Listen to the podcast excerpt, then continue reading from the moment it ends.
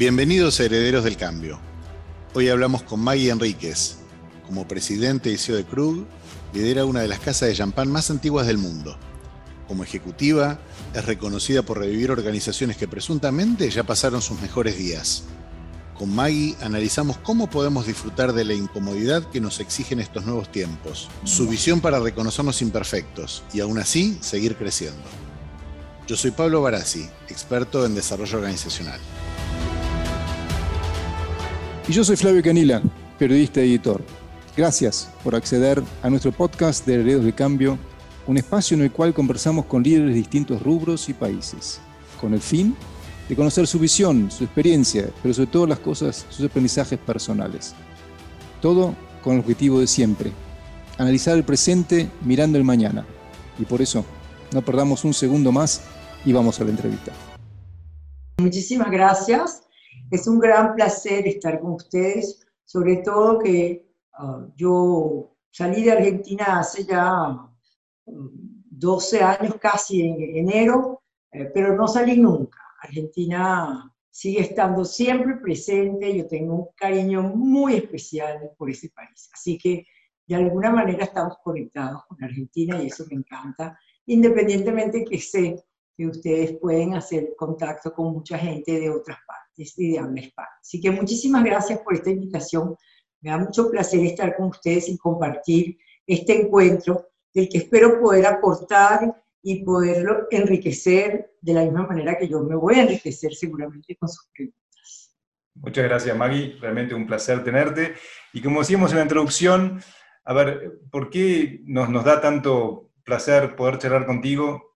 Porque, a ver, yo reconocía, como decía en la, en la entrada, que eh, tus padres te reconocen como Turnaround CEO. El turnaround es para ti, parece ser una forma de vida. Ahora, pero este año, 2020, fue quizá uno de los mayores desafíos para todos, en el mundo, digamos, en la historia moderna que tenemos nosotros. Y yo te pregunto a ti, ¿qué cambió para ti este año? Sí, puede ser que uh, ese, yo creo que la realidad de la crisis que produce siempre esa incertidumbre, que no sabemos qué va a pasar después, es la misma que viví en Venezuela en el 92, que viví en México en el 95, que viví en Argentina en el 2001 al 2002, que viví cuando llegué aquí en 2009. Esta crisis tiene una particularidad que te fuerza a distanciarte. En las crisis siempre necesitamos estar juntos. Es la unidad la que crea esa energía con la que puedes sobrepasar las crisis. La particularidad de esta crisis, que quizás es lo que más me preocupa de ella, es que su naturaleza fuerza a que, las, a que la gente esté separada, a distanciar. Y en la distancia es muy difícil crear la energía. Entonces hay que estar muy consciente de eso, porque tienes que buscar crear la energía de manera diferente. Y eso para mí es lo más complicado de esta crisis. Maggie, siempre te quise preguntar, ¿tú buscas los procesos de cambio o los procesos de cambio te buscan a ti? Bueno, tengo ejemplos de un lado y del otro, con lo cual no podemos aseverar que busco los procesos de cambio. Lo que sí es cierto es que siempre he dicho que el líder fantástico, el verdadero líder, el líder que, sobresale, es aquel que puede lograr las transformaciones que una crisis puede generar sin que la crisis exista. Lamentablemente la vida no me ha dado la oportunidad porque siempre o la crisis está o llega justo cuando yo llego. Y lo que sí es cierto es que las crisis están ahí para anunciarnos el fin de un ciclo y el principio de un nuevo ciclo. Entonces lo que hay que saber es que no tenemos que tener toda la información, que lo perfecto es enemigo de lo bueno, pero que es fundamental entender el nuevo ciclo entender el ciclo que se cierra y comprender los elementos claves del ciclo que comienza, para entonces poderse instalar en ese nuevo ciclo, poder estar eh, adelante en ese nuevo ciclo. Y eso quizás ha sido lo que caracterizó mi gestión en Venezuela. Luego, cuando llegué a México, que la situación era muy difícil en el 95, la industria sufría muchísimo, era una industria completamente devaluada porque había eh, habido muchos años de control de precios, que la industria era mala calidad, pérdidas tremendas, la empresa perdía 20 millones de dólares y era el año 95 que era el tequila en México. Y sin embargo, desarrollamos 36 nuevos productos en menos de de 10 meses y transformamos a la industria, porque el líder nos siguió, transformamos la calidad de la galleta, transformamos el tamaño, transformamos la industria. Por supuesto, tomamos el ABC Plus y el, líder nos siguió y la totalidad de la, de la industria siguió, todo el mundo mejoró, el consumidor también, y se produjo un cambio fantástico, que no es muy lejano a lo que se hizo en Argentina. Fue lo mismo. Yo vi venir la crisis, para mí era una evidencia que venía la crisis y había que prepararse.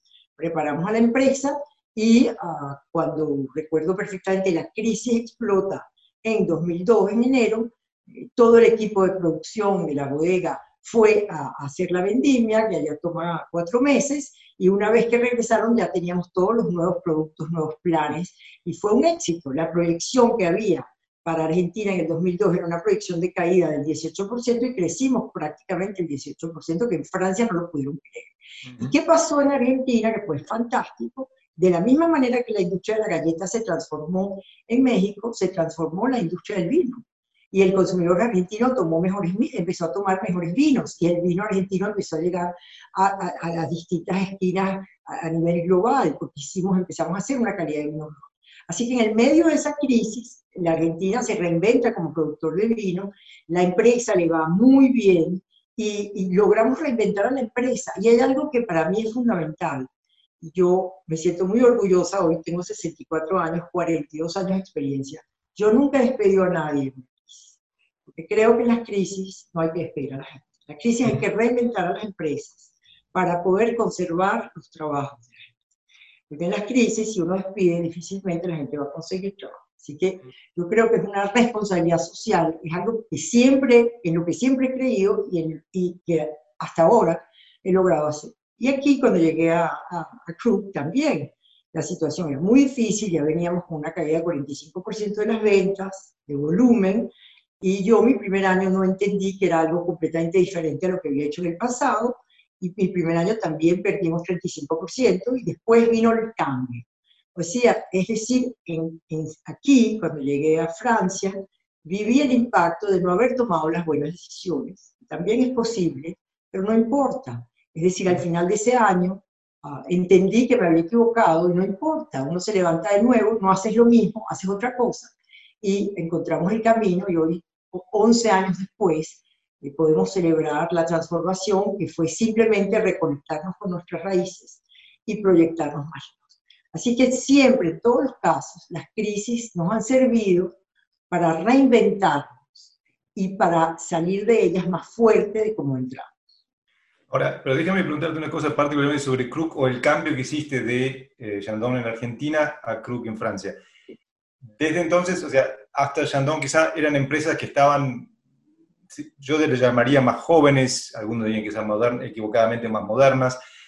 Asumir en Krug era como asumir, me parece desde afuera, como asumir una tremenda responsabilidad de, una, de la marca de lujo de Champagne, de la casa de lujo de Champagne, fundada en 1843, o sea, con tanta historia detrás. ¿Qué te, qué te llamó de ese desafío a, encararlo? Porque no es cuestión de, de números nomás.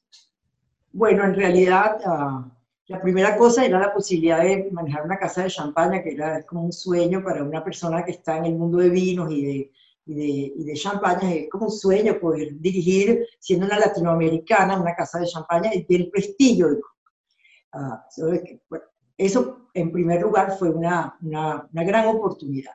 Por otro lado, cuando yo me doy cuenta de la, me doy cuenta de la situación, yo creo, ¿verdad?, que con mis experiencias pasadas, que en efecto eran empresas más jóvenes y que además se inscribían mucho más en el consumo masivo.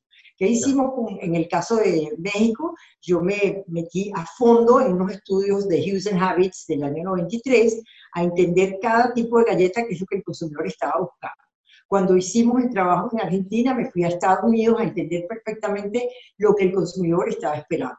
Entonces, son productos que, se, que de alguna manera trabajamos en función de lo que espera, creemos que el consumidor espera. Eso es un tipo de, de, de, de gestión fundamental, eh, fundamentada en lo que llamamos consumo masivo. Entender el consumidor, entender las tendencias y responder hacia ellas. El que responda mejor y más rápido, normalmente le va mucho mejor. Ese es el caso de esas dos empresas, pero yo no hice la diferencia y eso fue mi error. Yo no hice la diferencia, yo pensé que con mi experiencia pasada yo podría hacer el trabajo acá perfectamente. Además, yo había trabajado en México con 3.500 personas, este, en, Argentina 750 personas, en Venezuela 1.000 personas, así que cuando yo llego a esta casa, que es una casa de artesanía prácticamente, 70 personas, que parecía que era pequeño y que era fácil. Y subestimar el problema es siempre eh, realmente una, una, la puerta al fracaso. Y eso fue lo que me pasó. Y a mí me gusta compartirlo porque yo tenía en ese momento 52 años y, y 33 años de experiencia, y el fracaso puede tocar la puerta en cualquier momento. El fracaso viene siempre cuando subestimamos el problema o creemos que estamos suficientemente preparados. Y eso fue lo que me pasó. Así que el año, ese año 2009, yo acumulé a la caída de la casa 35% más, que nos hizo acumular en dos años 62% de caída en volumen y 98% del resultado se desapareció. Pero al final de ese año, o principios del año 2010, yo me di cuenta, el grupo me invitó a una actividad, o sea, como siempre, cuando abrimos los oídos, cuando abrimos los ojos, nos damos cuenta de qué pasó. Así que yo inmediatamente identifiqué en febrero que el problema es que no es para nada lo mismo que había que ir a buscar el fundador, que no conocíamos nada del fundador, que no conocíamos el porqué de esta casa, una casa que ya tenía 170, 165 años y que era fundamental, independientemente que tengamos aquí el, la sexta generación, era clave que había que ir a buscar la razón de ser de una casa, porque si no tenemos la razón de ser clara los valores claros, es imposible definir de manera alineada su visión y si no tenemos estas dos, es imposible definir las estrategias. Así que todo lo que habíamos hecho era definir estrategias sin saber de dónde venimos ni a dónde queríamos ir. Y eso es lo que empezó el cambio, cambio que ha sido fantástico y los resultados han sido formidables y yo me siento muy orgullosa de haberme equivocado, lamento, lo lamento, pero aprendí, no importa a qué edad podemos seguir aprendiendo. Y eh, me encantó el, ejercicio de haber comprendido con humildad que había cometido un error en mi apreciación y que había considerado que mis conocimientos hasta entonces me podían ayudar a resolver lo que estaba viviendo. y es así como empezó este cambio que, que ha sido fantástico y que a diferencia quizás de las otras actividades en donde muy rápidamente, en seis meses, se proponían los cambios, en este caso fue lento. Es una casa en la que todo toma tiempo y lo que era clave era respetar los tiempos de la casa. Entonces me tuve que adaptar a eso, pero ni siquiera sé cómo lo hice, pero no siento que fue nada difícil y por otro lado siento que yo entendí los tiempos de la casa y que fue muy respetuosa de esos tiempos para lograr los cambios. Pensar que algunos todavía subestiman, digamos, la importancia de toda esta faz mal llamada blanda o mental sensible hasta recién después lo numérico, ¿no? Eh, qué belleza lo que cuentas, Maggie. A ver, una pregunta más general. Eh, en un momento de, tanta incertidumbre global, indudablemente el mindset con el cual se afronta el futuro es clave, ¿no es cierto? y hemos compartido, digamos, muchas misiones imposibles y, este momento de no es tener claro la proyección, no tener información totalmente sólida o consolidada, eh, no saber bien lo que pasa alrededor, la pregunta que te voy a hacer es, ¿cómo afrontas tu propio temor y el miedo de tus equipos?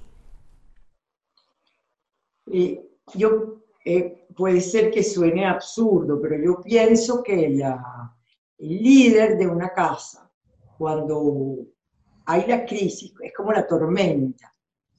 Eh, no puedes sentir miedo. Si tú sientes miedo, tú lo transmites y eso produce ah, desconfianza. Entonces, yo quizás eso es lo que me ha caracterizado. Las crisis y justamente por una conciencia social muy profunda. Es la conciencia social profunda que me convierte en alguien muy creativo para buscar soluciones.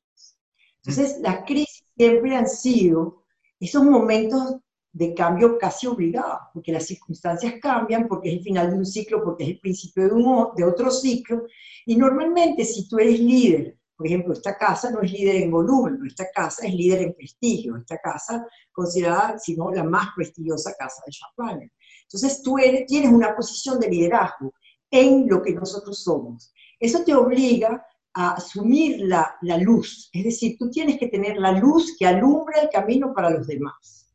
Y esto es tu obligación.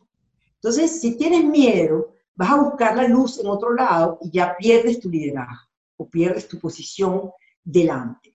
Entonces, yo creo que hay que tener mucho cuidado con el sentimiento de miedo. Y el miedo, la persona que tiene miedo y la persona que tiene coraje, puede, puede ser, tiene el mismo miedo, pero la persona que tiene miedo se paraliza y la persona que tiene coraje se muere. Y el miedo se convierte posiblemente en una especie de fuerza de energía. Yo no creo tener miedo.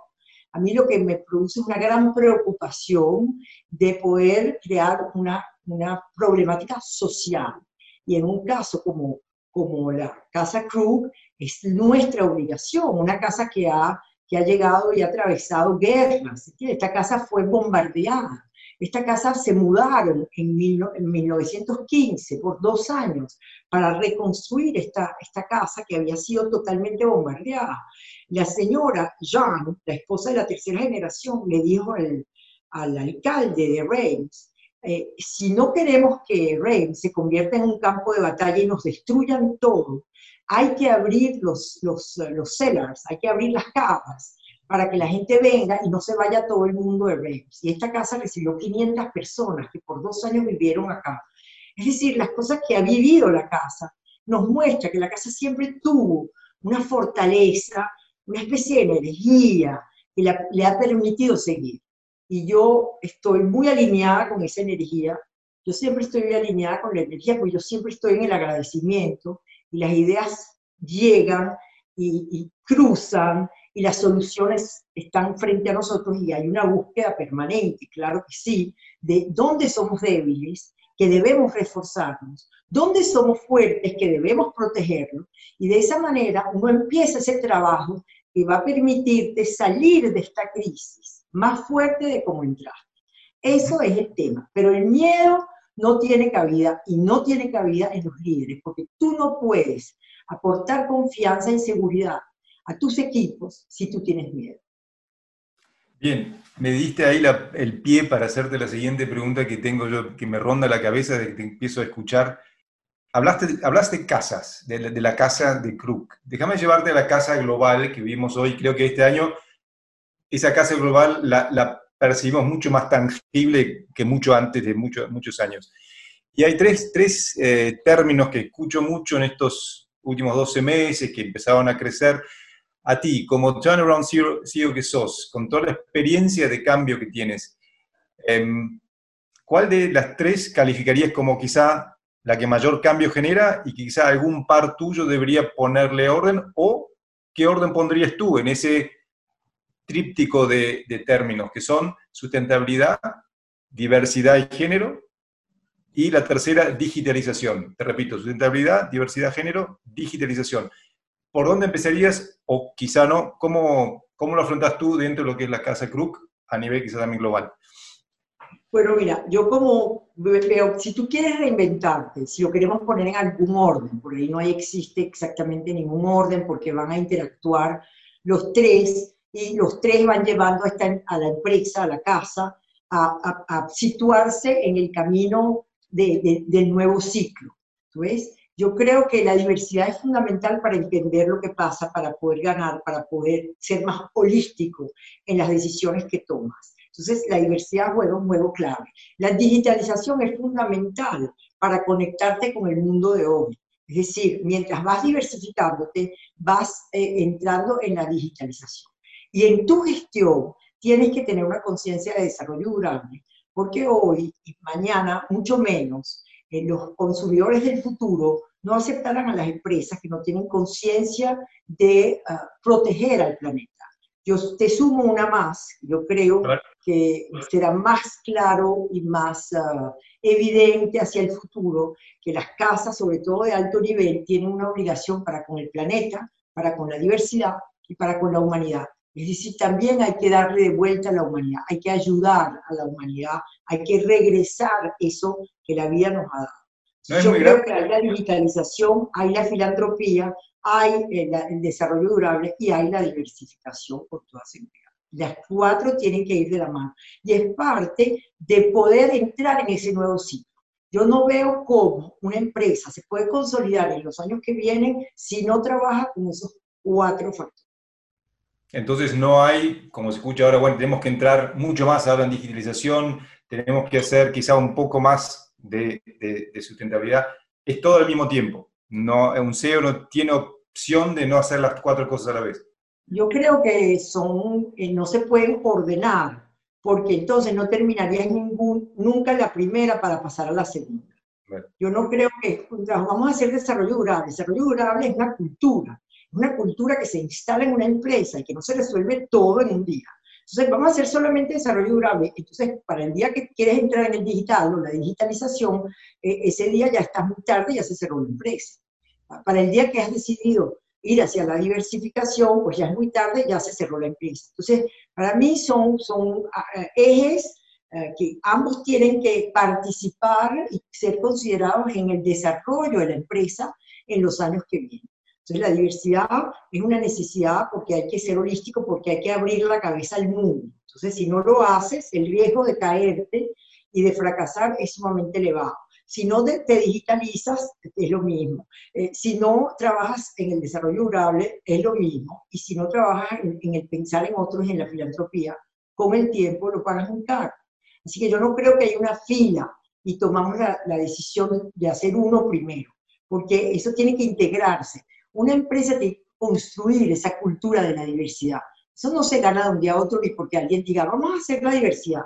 Eso es enorme, eso hay que, hay que producir ese cambio. Esos cambios como el desarrollo durable son cambios culturales. La digitalización es un cambio cultural.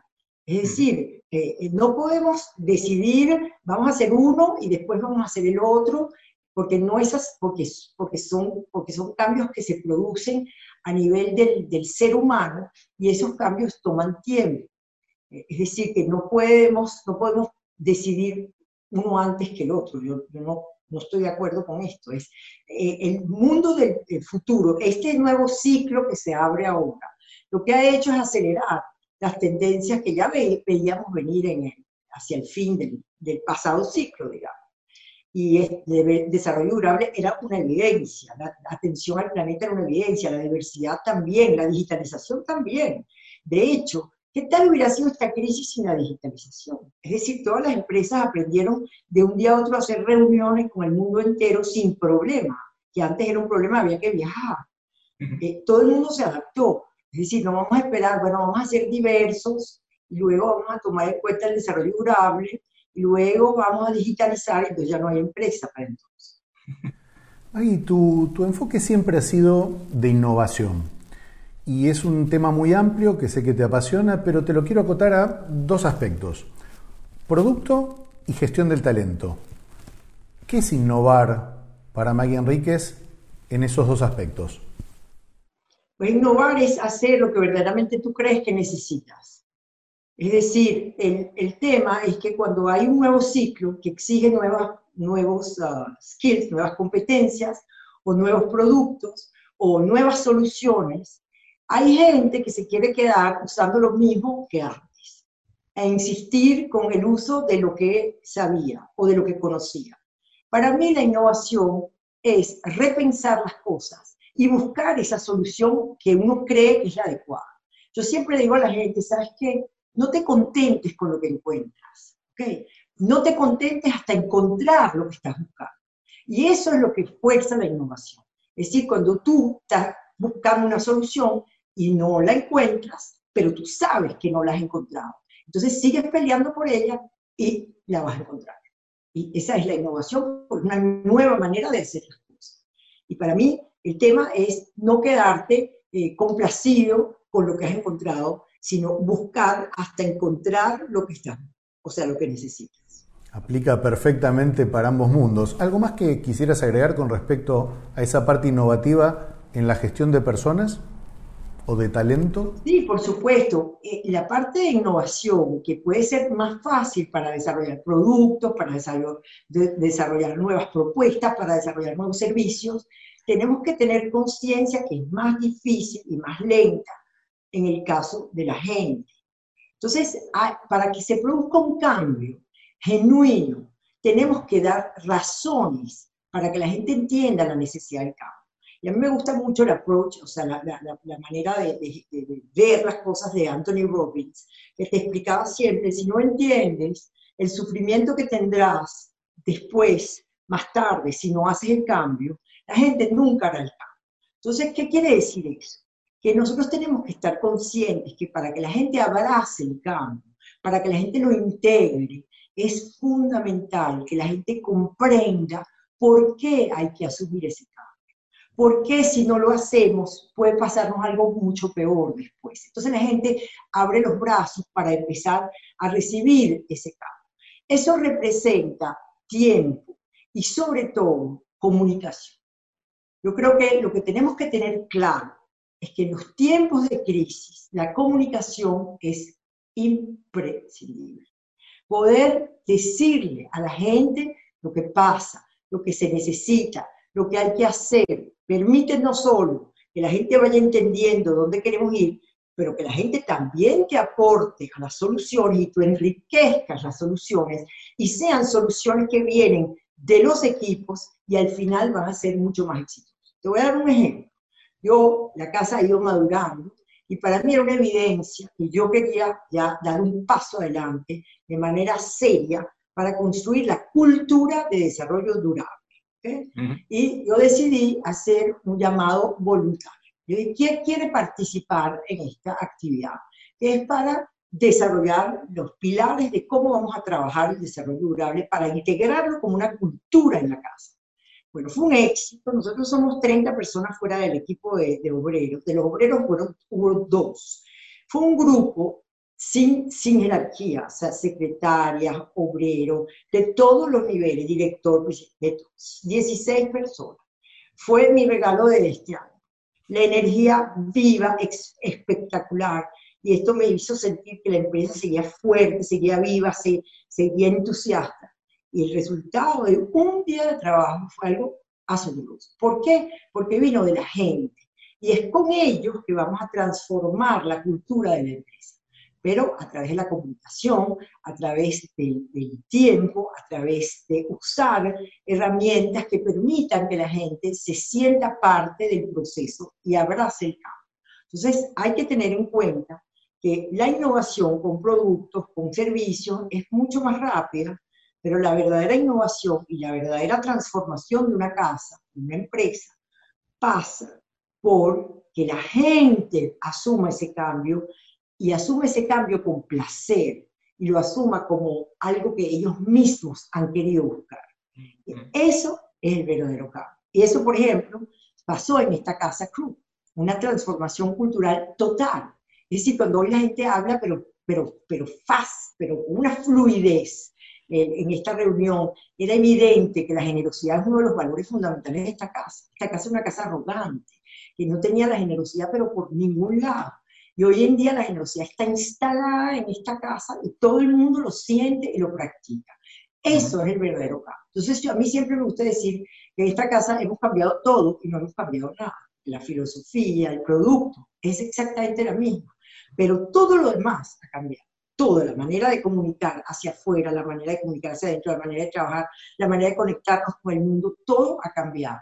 ¿Pero por qué cambió? Porque la gente quiso y abrazó ese cambio y porque lo entendimos como un viaje. No es algo que tú anuncias, vamos a cambiar, no, es porque tú crees en ello y es una transformación que es día a día. Tú vas sumando ese cambio y tú tienes que estar consciente que una acción habla mal, más que mil palabras. Así que es fundamental que cada una de tus acciones hable en esa misma dirección. Y con eso la gente oye y ve lo mismo. Entonces la gente fácilmente abraza el cambio. Y, es tiempo, es fundamental, tiempo y comunicación. Y coherencia. La palabra coherencia puede ser que sea la primera. Y, entre, y en ese mundo, entre confianza y objetivos, ¿con qué te quedas? Confianza. Confianza, porque el objetivo sin confianza no sirve para nada. Vale, perfecto. Con confianza, con confianza el objetivo, tú puedes trabajar mismo que no tienes muy claro a dónde vas, porque estás trabajando, estás construyéndolo, pero tienes confianza de que lo que estás haciendo o el camino que estás llevando te va a llevar a algún lado. Pero cuando tú tienes objetivos y no tienes confianza, no vas a ninguna parte. Te llevo fuera de la, otra vez, te saco de la casa y te llevo a lo que es nuestra casa global, porque me parece que hay un aspecto que ya no hablamos de todo lo que tú traes a esta charla y toda la vida y, el cambio que generaste en todas las empresas que estuviste. Yo diría que más que un turnaround CEO, sos un CEO global a rajatabla. Estuviste en México, Argentina, venís de Venezuela, trabajás en el sector más prestigioso de Francia. Em, este año se habló mucho de que la globalización se terminó, se paró o cambió. ¿Cuál es tu opinión? Bueno, yo pienso que ah, yo no creo que, que, la globalización se acabó ni nada de esto, no. Yo creo que hay una reflexión sobre la globalización. A mí me gustaría ir a mi primera reflexión cuando yo vi el anuncio los primeros anuncios de la pandemia, al principio de marzo. Yo me acuerdo que yo dije, viste, fuimos demasiado rápido. Cortamos cadenas de valor y las llevamos a China sin pedir nada a cambio, sin preguntar si la gente iba a trabajar en condiciones decentes, honrosas, dignas, sin preguntar si teníamos una institución independiente que asegurara el cuidado de la, de las epidemias. De paso, todavía cuando uno tiene problemas, lo primero que hace es confrontarlos y lo segundo, buscar cómo no se vuelve a pasar. Por, lo, pronto yo no he escuchado nada en función de lo que acabo de decir. Entonces yo siempre sentí que esto era el, resultado de haber querido ir demasiado rápido. Y hoy cuando me volteo y veo lo que nos está pasando, yo digo, fíjate que quisimos integrar a un mundo demasiado rápido entonces terminamos haciendo algo sumamente frágil. Esto, el mundo lo tiene que reparar. Es decir, nosotros quizás no sabemos hacerlo, puede ser, somos parte del problema, lo que yo llamo los baby boomers, que es donde yo me incluyo, ah, puede ser que haya que dejarle trabajo o el paso a las generaciones que siguen para que de manera responsable reestructure una integración menos frágil. Hoy, esa integración fue hecha demasiado rápido, en mi opinión. Eso es lo que yo pienso. Y ah, tomando muchos riesgos, eh, no considerando muchos elementos que eran claros, estaban presentes.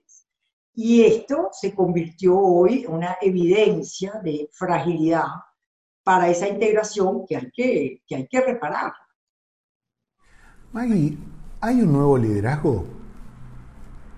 ¿Está surgiendo un nuevo liderazgo? Bueno, desafortunadamente yo no lo veo y lo que me preocupa es que hay una presión por, por buscar ese, ese nuevo liderazgo. Más bien lo que yo veo es que eh, no hay el liderazgo que debiéramos tener. Es decir, el hecho de, de ver el país más importante del mundo como los Estados Unidos hoy, eh, eh, eligiendo entre dos personas que ambos tienen más de 78 años, independientemente de decir quién me gusta más o menos, porque en realidad era como una elección entre lo malo y lo peor. como decía alguien, mejor no te digo qué es lo peor, porque me vas a, me vas a molestar. Eh, entonces, em, ver al país más, más importante del mundo en ese dilema hoy es terrible, es terrible. Y yo, yo veo eso como una, enorme, como una enorme frustración. cuando yo veo a Europa que no se pone de acuerdo, cuando yo veo esta lucha interna, en lugar de fortalecernos todos para poder realmente buscar un equilibrio en un mundo que se ha polarizado, en donde China quiere tomar un papel absolutamente fundamental, absolutamente de peso, y mostrar que ese es el sistema que, que se impone. Bueno, yo pienso que es sumamente peligroso lo que está pasando. O sea, mm. yo creo que el Occidente hoy es muy frágil en su vida. Y eso no nos conviene a ninguno y que Estados Unidos no le vaya bien, no nos conviene a ninguno. Ahí tú tienes una frase que, preparando la entrevista, me, realmente me, encantó. Es muy operativa, si se quiere, pero creo que se puede llevar a lo que hablamos recién del liderazgo. Em, a lo largo de mi carrera siempre pensé en que mi consumidor es brillante. Si uno hace eso, nunca se puede equivocar el negocio. Y me pareció genial porque, a ver, nunca pensamos en el consumidor y tampoco pensamos en nuestro cliente interno. ¿Cómo, cómo llevarías eso al liderazgo? O sea, ¿cómo del negocio al liderazgo? ¿Cómo llevarías eso? Bueno, eh, eh, la base, primero, el, liderazgo es quien dirige una organización y le da un sentido, hace que todo el mundo se sienta parte de, ella misma y que todos sean parte y se alineen a la dirección, es decir, al objetivo, a la visión, al sueño, a la estrella y todo el mundo está mirando la misma estrella estamos trabajando en la misma dirección. Ese es un buen líder. El líder que a través de la comunicación consigue hacer que todos crean en ese proyecto y que lo sigan. Entonces, empecemos por ahí. Entonces, ¿qué es? El líder es una empresa para dar servicio, es una empresa para crear productos, es decir, ¿cuál es la razón de ser de la empresa? ¿Cuáles son los valores de esa empresa? Eso tiene que tenerlo muy claro el líder y lo tiene que vivir. Los valores son, no, son, no se compran en la farmacia, los valores se viven con las acciones de manera permanente. Entonces, un líder tiene que dirigir a la empresa y esos valores se tienen que instalar en ella. Entonces, para mí, la clave es, es tener calidad. ¿Qué es calidad? Dar lo que se promete. Es decir, que estamos trabajando para hacer lo que hemos prometido que vamos a hacer a nivel de servicio, a nivel de producto. Y para dar lo que prometes, tienes que valorar a tu consumidor. Y yo siempre he dicho, yo siempre tengo que creer que mi consumidor es genial, para nunca asumir que de mis errores él no se va a dar cuenta. O mm. subestimar al consumidor y reducir esa calidad porque creo que el consumidor no se va a dar cuenta. Y yo creo que eso es un error profundo que daña las bases de una empresa. ¿Por qué? Porque cuando tú mientes y tú le dices a tu gente que tú mientes, todos mienten y construyes una empresa que está sobre bases completamente eh, eh, fragilizadas y empobrecidas. Entonces la base es poder respetar al consumidor, la base es el respeto. Yo digo, si yo tengo que vivir con una sola palabra, me voy con el respeto. Estoy prácticamente segura que me va a bien es respetar a tu consumidor, es respetar a quién tú le vas a ofrecer ese servicio o esos bienes. Y cuando tú hablas de calidad, es cumplir lo que tú estás prometiendo. Y cumplir lo que estás prometiendo porque estás entendiendo y respetando al consumidor o a quién le vas a ofrecer ese servicio. Yo pienso que si le quitamos, Flavio, la palabra consumidor y le ponemos la palabra ciudadano, aplica perfecto todo lo que Maggie ha dicho para sistemas sociales más grandes, ¿no? Maggie, ya promediando y, como para encarar hacia el cierre, em, sea por dedicación, sea por alguna decisión, y permíteme llevarte a un lugar un poquito más personal, más íntimo, sin ser indiscreto, ¿has sentido que has sacrificado cosas en tu desarrollo como líder? No, yo, de verdad que yo te voy a decir algo. Yo esa palabra sacrificado no me gusta nada. Yo nunca he creído que yo he sacrificado nada, me parece una palabra demasiado fuerte. Yo no, no juzgo, porque a mí me gusta jugar a nadie. Si alguien siente que ha sacrificado, es su problema, pero no es el mío. Yo nunca he sentido que yo he sacrificado nada, sinceramente. Yo he hecho lo que yo he querido hacer siempre.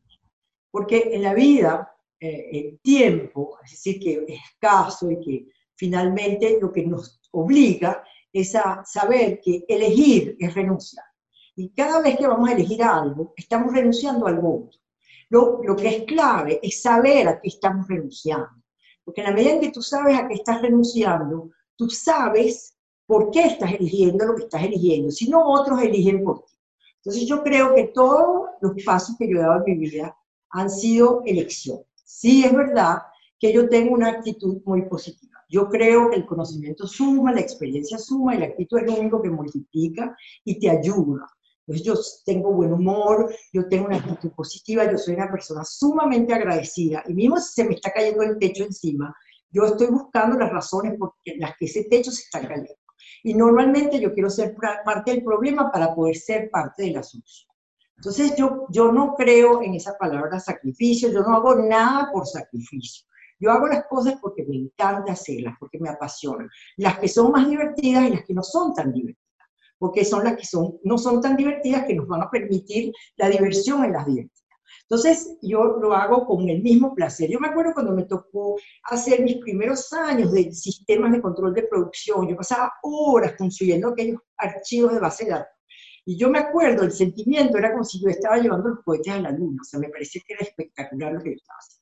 Entonces, yo siempre he disfrutado lo que hago y nunca me ha parecido que he sacrificado nada. Ahora bien, que el haber hecho una carrera de este tipo, me ha quitado un tiempo que me encantaría con mis nietos, con mis hijos.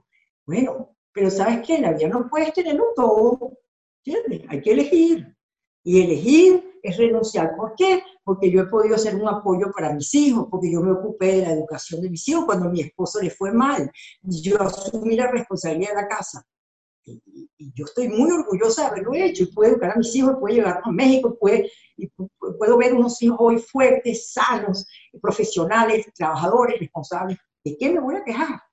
Entonces, tú sabes, la vida hay que, hay, hay que comprender que, que no podemos tenerlo todo. Y hay que sencillamente alinearse con tus valores y decir, bueno, ¿qué es lo que yo verdaderamente quiero? ¿Qué es lo que me interesa? Y tomas tus decisiones en función de lo que uno de verdad quiere, no de lo que quiere alguien otro, de lo que quieres tú. Porque si alguien otro quiere y tú lo quieres complacer, el placer es complacer al otro. Entonces tú lo haces porque tú quieres, no porque el otro Una, una cosa que, como bien decía Pablo recién, estamos ya entrando en las últimas tres, cuatro preguntas. Eh, y tú tienes que pensar y piensas en tus pares, aquí, en Europa, eh, en el mundo quizá, de todos los temas que se hablaron este año, ¿hay algún tema que tú dirías, tenemos que hablar más de ese tema, no lo estamos haciendo a nivel de líderes? Sí, por supuesto. La verdad que es un tema que me, que me toca de muy cerca porque no es, no es eh, extraño, lo repetimos hoy, lo dijimos hoy. Yo soy venezolana y, y yo vengo de un país que prácticamente ha sido masacrado por una historia fantástica eh, y llena de mentiras, que es todo este tema del socialismo y, de la embuste generalizada y de la falta de seriedad y de, de, y de claridad con la que los líderes tocan este tema. Hay una especie de religión, de mito sobre este tema que, que, ha dejado países en la nada, como Cuba y hoy Venezuela, acabado, destruido. de, la moneda con la que yo crecí necesitaríamos 5 eh, trillones de, de bolívares del bolívar con el que yo crecí para pagar un dólar. Es decir, la falta de claridad, no solo de los gobiernos, de los gobiernos, de de de de los, ah, de los líderes, sobre lo que es fundamental, lo que es importante para desarrollar un país. Un país no se desarrolla si no hay trabajo. Trabajo. Y el gobierno tiene que crear las condiciones para que haya el trabajo. Punto. Punto. Y eso no está claro, yo no escucho, yo no, yo no veo que el tema se toca en profundidad y que hay posiciones claras sobre, sobre, sobre, las, sobre este, este, este ¿Tú, te refieres al, ¿Tú te refieres al populismo? Como lo está muy bien. Por supuesto, el populismo que lo disfrazan de socialismo, que le ponen 40 nombres, no es eso. ¿Entiendes? Es esa idea de decirle a la gente, no te preocupes, yo te voy a dar. No te preocupes, yo te voy a dar. Y tú, cuando haces sexo, tú eliminas la dignidad humana. El populismo acaba con la dignidad humana. Y este tema del socialismo, del populismo, de quitarle a los ricos, que no es eso, lo que es fundamental es la conciencia social. ¿Qué es lo importante? ¿Cómo desarrollamos un país? ¿Cómo formamos a nuestros jóvenes hoy? Que a nivel de educación realmente la gente comprende. Es que el caso de Venezuela se ha estudiado. ¿Alguien ha estudiado ese caso? ¿No? ¿No? No hay profundidad en este tema. Y yo creo que es un tema sumamente peligroso, que puede confundir a la sociedad, que puede llevar a la sociedad a repetir los errores y a repetir los errores y hacer mucho daño. ¿Por qué? ¿Qué pasa hoy en Venezuela? Tiene 80% de gente en la pobreza crítica. Es terrible eso. 50% de los niños con desnutrición profunda. Yo no creo que ni la sociedad, ni los ejecutivos, ni los políticos, nadie hoy toca ese tema con la seriedad que se debe. Eso es mi opinión. Muy bueno. Muchísimas gracias por eso, Maggie. Y la verdad, volviéndote una última vez a un plano más personal, siendo una gran aprendedora como siempre has sido, ¿ha habido mentores? ¿Hay alguien que quieras recordar y traer hoy a esta charla, digamos, que con su herencia ha favorecido tu herencia? ¿Hay algunos mentores que quieras o algún mentor en especial que quieras nombrar? Sí, casi ya me vas a hacer llorar. Eh, no mencionar a mi papá. Mi papá fue mi gran mentor. Y mi papá ayer hubiese cumplido 100 años. Celebramos su, su vida y, y se, se, preparó, mis hermanos se pusieron de acuerdo y prepararon toda su vida en, un documento hermoso, que además de todo lo que ya yo sabía, mi papá me enseñó que era alguien que estaba mucho más allá de lo que yo misma creía. Y mi papá fue un, guía porque fue un hombre que combinó de manera extraordinaria el, trabajo, eh, la exigencia, eh, la disciplina con la generosidad, con el amor, con la capacidad de dar. Y eso es lo que yo le agradezco a la vida que yo tengo, que yo no me conecto a la vida a través del poder, yo me conecto con la vida a través del amor. Nunca he una empresa a través del poder. Siempre la he dirigido a través del amor. Y donde entra el amor, el poder no cabe. Y donde entra el poder, el amor no cabe. Entonces, eso para mí, que lo aprendí de mi padre, es para mí el mejor mentor y es algo que ha marcado mi vida y ha sido mi, compañía en, mi tránsito por este, por este mundo.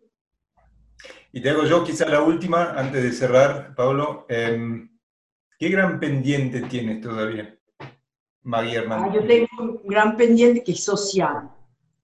Yo quisiera de verdad poder hacer algo. Si tú me dices, yo tengo una varita mágica, yo puedo hacer lo que yo quiero ahora, ¿verdad? Yo quisiera completar mi trabajo acá y yo quisiera poder ir a reconstruir Venezuela. Bien, concreto. Ayudar, no soy yo que voy a reconstruir, pero ayudar a la reconstrucción de Venezuela. Me encantaría. A mí me encantaría hacer algo por la sociedad. A mí me encantaría hacer algo para devolver a la sociedad todo lo que la sociedad me ha dado. O sea, mm. ese es un gran pendiente que yo. Flavio ya dijo última, Maggie, pero ya, no, ya me conoces. Última, última. ¿Qué le transmitirías a tus hijos, nietos, a las nuevas generaciones? Y con esa sí cerramos. Yo le transmitiría confianza en el, en el futuro, pero saber que el futuro no se lo construye otro para uno. Es absolutamente esencial poder ser parte de los que construyamos el futuro para los demás. Es decir, esta idea de que los otros hacen o trabajan para ti, que tú te sientas a ver lo que sucede y tú criticas, no haces otra cosa. Mi mensaje es, seamos parte y actores del futuro. El futuro lo vamos a armar juntos. El futuro es el resultado del trabajo conjunto y colectivo, de una visión colectiva, que yo creo que la juventud está mejor preparada que mi generación para hacer. Ese trabajo y esa visión colectiva, con más generosidad y con más pensamiento en el otro, para hacer un mundo mejor para todos. Pero no es ese mundo que otros fuera van a construir, ese mundo en el que todos tenemos que participar. Bueno, y llegamos, como decíamos Maggie, primero, antes que nada, gracias por tu tiempo. Sabemos que tu, tu schedule es más, más apretado que cualquier otro. Así que llegamos al final de esta edición de Herederos del Cambio, acá en Madrid y también en Reims. Creo que se está poniendo la noche, va a estar poniendo la tarde, digamos. Como sabes, arranca la tarde, podríamos decir. de mi parte, Maggie, te digo, aprendí mucho, y lo que más agradezco es haberte visto con esa pasión que yo la había visto en los, eh, digamos, en los videos, pero verlo en vivo transmite otra cosa. Así que gracias desde ese lugar. Y bueno, espero que nos veamos pronto en, otro, en otra instancia también. Muchas gracias por la invitación, ha sido un gran placer y, agradezco las preguntas que por, ahí mucha pasión, pero es parte de Maggie, imposible no, no, no mostrarla. Muchísimas gracias. Gracias por acompañarnos hasta el final de esta entrevista. Ingresá a nuestra web heredodelcambio.com y seguinos en nuestras redes. Y si podés, apoyanos con tu aporte para que Heredo del Cambio siga creando conciencia de los nuevos liderazgos.